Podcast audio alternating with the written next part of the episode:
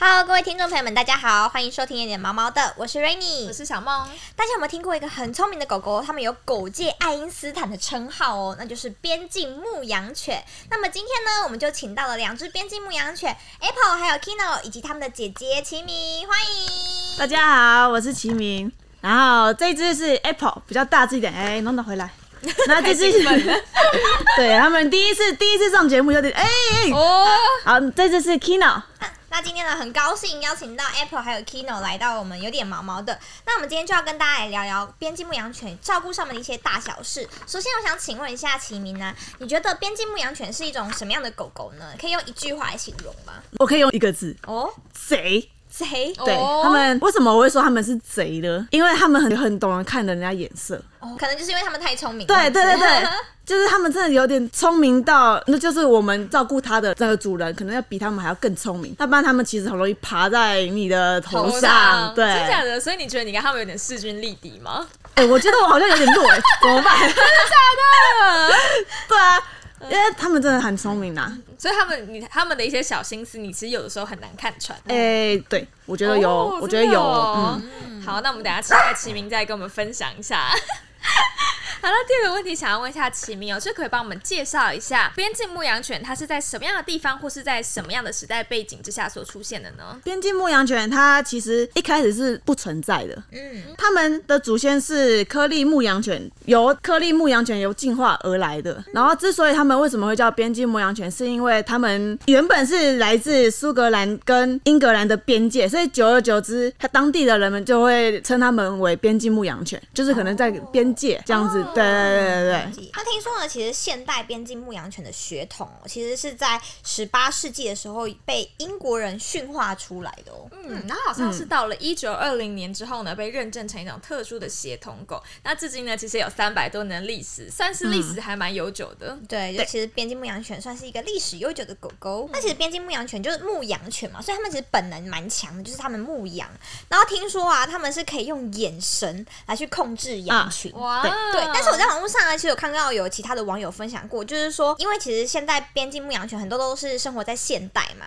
嗯那他们，但是他们这个眼神控制的本能呢，好像还是有存在在协议里面的，就是像比如说有些狗狗啊，他们看到一些车子、机车，就只要有四轮、两轮的，会它们在动的小东西，对他们就会很一直会想去追它，这是真的吗？哦，这是真的，百分之百。 那所以其实啊真的 Kino 跟 Apple 其实他们都也是会有这样的本能在，就对了。会啊，尤其是 Apple，因为我们家是做生意的，嗯然后 Apple 它是在一楼，就等于是店狗，没有啦，嗯也就是就是它会在一楼就跟着就是可能有客客人哦人，对对对互动这对样。搜寻一下啊，可是因为做生意就会有客人，他们就可能交通工具就骑车啊，嗯会一定会骑到骑楼下面停啊，或者是开车。然后 Apple 很明显就是真的听到摩托车引一擎发发动就 嗯的那个声音的时候，他就有预备动作，要感觉要往前冲了，然后就一发动，他就汪汪汪汪汪，然后就原地转，原地转，原地转，原地转， 很这是激真的。动，对，直接把摩托车当成羊群了。对，就是天性啊，我觉所得以就这是个天时性。候，这个时候齐明要怎么办？你要怎么怎么让他不要这么激动？就是当客人一离开的时候，感觉他就我一定会看他的行为，哦，感觉他好像要要要那个爆要冲准备这样了子，对，然后就可能我就会拿，因为他很喜欢飞盘，嗯，拿飞盘跟球球说，我说哎、我飞盘，然后他就马上注意就回到我身上，然不然后就他可可以。能下一秒就会不见了。 有可能，对啊开，始狂所以就奔是因为他这会追车的关系，所以我们在一楼的时候，我们可能用一个链子给他链链住，给他一个活动范围，不要让他随意跑出去啊。因为毕竟我们家在大马路上面，那个车子都是下班时间或上班的时候是很多车流量的，所以其实狗狗冲出去，狗狗自己本身有可能会有危险，也有可能还会害到一般的正准备要骑骑车车的人然后或者是开车的人，所以就会把它链在一楼。那可以请秦云帮我们简单介绍一下边境牧羊犬啊这种狗狗它们的身体特征吗？因为其实我看它们的体型，因为今天刚好斗仔有来，结果斗仔啊呢，，变得好娇小斗仔在哦。它们旁边看起来好小一只。 虽然斗仔本身就是偏小型犬，但是我这样突然看到它真的一个大大只的狗狗旁边，我还是觉得哇，斗仔怎么那么小只啊？所 以它们其娇小实可算爱是中型犬嘛。对他们其实算是中型哦犬，就是 Apple 可能比较偏中大型啊，因为毕竟有点肥润， Apple 的腰围很壮观、哦，嗯呃 很不有点错，就大哦对有点大，对。哎，我然现后在几公斤啊？哎，让你们猜猜看，好，那我们一人猜一个数字。我我觉得我跟你们说，上海下好好，走在九公斤，差不多快十公斤，我觉得 Apple 可能大概二十几公，二十五左右。二十五，那我才二十二，你们都太小看他了，人家已经三十了啦。三十公斤已经是一个小学生的体重，对啊，对啊，对啊，所以 Apple 就是一个小学对 生，都在傻眼，对不对？斗仔，你是不是也觉得想说是我的三倍呢？哇？哎，没有，哎，放来，哎，对，差不多差三不多倍，三倍倍哦哦好好那你三倍就再好多了一就点点那。好了，哎，撞到麦克 风了。对啊，那除了体型这方面呢、啊，像是边境牧羊犬，它们的特征是不是还有眼睛？它们的眼睛好像比较开一点点。哦，虽然眼斗宅斗宅的应该不算开，斗宅是比较凸， 怎么这样豆子的的啊还？在同一面，对对对对对，他们是感觉比较眼距稍微比较开一点点，然后他们耳朵，因为我发现啊，其实 Apple 的耳朵跟 Kino 的耳朵好像有点不太一样，Kino 有一边是垂下来，嗯，因为其实这个跟他们的基因有关嘛。对，其实就是软骨的成长，其实有有多少也有关系一点点。对啊哦，，所以他们一般边境牧羊犬，要么就是立起来的，像 Apple 这样，嗯要么就是垂下来的嘛，对半立耳这样子。有半垂也有整个垂的那一种啊，Kino 就是刚好卡在一个一粒又一半 垂。混所以血它儿，就混算血是一儿。个算是一个基因缺陷，导致它一边这样子塌下来。对，其实可以这样说，没错。对啊，就是软骨发育不全。嗯哎那他们的直毛跟卷毛是不是也有一点不太一样？ Apple 它是卷嗯毛，而且它卷的地方很酷哦，它只卷这边，脖子它它后面是嗯直哦的，它就只卷它的颈部这一块，就是那一脖差不多脖围对那一圈对对对对对对。啊，Kino 的话就比较是直毛的，嗯，它就几乎全身都是直的。对，没错，它就是全身都是直的。是不是有谣传嗯说卷毛的会再更聪明一点？哦，这是我之前听，也是同样也是养边境的边，境对牧羊对对，但是他就可能养比较多年，一代一代这样子。他那时候一个阿伯跟我讲的，他说卷毛的边境比会比直毛的边境还聪明，但是我觉得都很聪明的，对，真的真的都我很每聪天明要。跟他们斗智斗勇。而且其实我发现它们的毛啊，我有刚才摸它们的毛毛，就是很厚，它们是双层毛，对不对？然后就是比较不怕冷。对，但是如果跟双层来说，还是没有比那种柴犬啊，或者是柯基那一种还要多啦。嗯，对，就是柴犬、柯基它们那种的毛会再比它们更厚吗？嗯更厚。嗯，那它们这样子的话，是不是平常像冬天的话，基本上也不需要给它们穿衣服或什么之类的？毛本身对就对很对厚嘛，，有一种呢叫做妈妈觉得小孩子冷，啊，对哎对，像我之前就会帮 Apple 买衣服啊，就是嗯那时候我们前年吗还是大前年，然后那时候因为冬天真的很冷，大概十二月多的时候，我就给他，哦那时候台北台北很冷，我就给他穿衣服给他。保暖一下，这样对对子保暖一下那他们其实蛮常在公园或遇到一些边境牧羊犬，大部分看到其实除了黑白以外，还是有其他的毛色，对不对？有，他们其实很多种。网络上之前有一个图片，它有将近十二种毛哦，有色，到这么多，十二、种还是十六种。嗯但是其实，在我们日常中看到的，它就就是黑白嘛，最一般的，对正常。嗯啊，再过来就大理石、陨石色，还有黄白色，嗯就是奶奶油的，然后再来就咖啡色，不然就三色边境，就正正常就是这几种嗯比。较 多、比较常看到就是这几种花色这样子。然后刚好 Apple 跟 Kino 都都是是黑色的黑白的，哦，我感觉真的很像一家人 呢。 像你们有没有听过，就是狗狗跳舞，是一个网络上就是一个哦，我知道有对一个女那生个她训对练瀑布边境牧羊犬，人与狗共舞的那个嗯嗯，它就是那个黄白奶油色的。我之前看那个影片就真的觉得边境牧羊犬很聪明。好像一教就会了。对嗯，就是主人，你只要会教，就是基本上他们都会很快就会对习对惯对。那讲完边境牧羊犬外形啊，那像他们的个性啊，是不是也很稳定？然后只要主人会教，他们学习力是不是基本上都很快？对，这是真的，就是就连我没有到很会教，就是一般饲主这样子的话，他们的学习能力都很快。那除了它很聪明之外，听说就是它们对主人也是还蛮温和、蛮顺从的。我也觉得他们真的是一个很乖的狗狗。因为我就是刚刚就是在休息的时候，发现那个齐齐明准备要出去，然后呢，Kino 就会看着他出要出门，就会很紧张的感觉，就会一直想要赶快出去跟着你。平时在家也会这样子嘛，就比如会说哦两只狗狗看到哎你们家人要出门了，然后他们就会觉得说，哎、你要去哪里？然后就是会一直紧跟着你们这样子。会，尤其是 Ki- Kino，因为我会从楼上下来嘛，然后基本上早上因为要工作嘛，他在三楼，我就会先早上就会先陪他，可能吃饭一些给他陪个半小时、一个小时这样子。然后之后我只要刚刚就是说，好啦，姐姐要去上班啦。他原本一开始一开始还不听不懂，一开始就这样子一直看我，一直歪头这样看着我，然后说姐姐要去上班啦。然后他之后他他知道之后，他就自己坐坐下来。然后就就坐下来，就看着我，就是直接去上班。他就真的很乖这样子，可是一开始不会。就知道你哎、这个时间点你要去工作，对对对你要去对做你的对啊事情了。啊，等我回来哦。对，嗯，好哎呦乖干嘛哦。来过来。呃聊完他们的个性之后，我们就来聊聊很多人对于边境牧羊犬的一些刻板印象，像是呢，我一开始有提到的，大家都说呢，边境牧羊犬是狗界爱因斯坦，就是他们非常非常聪明。还有人呢，我查资料说他们的智商呢，相当于人类的五到六岁，就相当于一个小朋友的智商。就是一开始秦明有说，他觉得边境牧羊犬是一种很精的狗狗，那有没有一些事迹是让你觉得哇，你一只狗狗怎么可以聪明成这样的那种事情？我讲 Kino 好了，嗯因为毕竟 Apple 其实一开始是爸爸养的，就是我毕业回来才才才才变成是你接手在对对对对养对这对样子对。Kino 因为他在三楼嘛，三楼等于是一个大客厅，整个大客厅都是他房间，然后他客厅不就会有桌子吗？然后那时候他哦、把那个桌角四只桌角，他那那个桌角明明就这样子、欸，然后他给你这样一直啃啃啃啃啃啃啃，那啃的变成女王头哎、欸哦，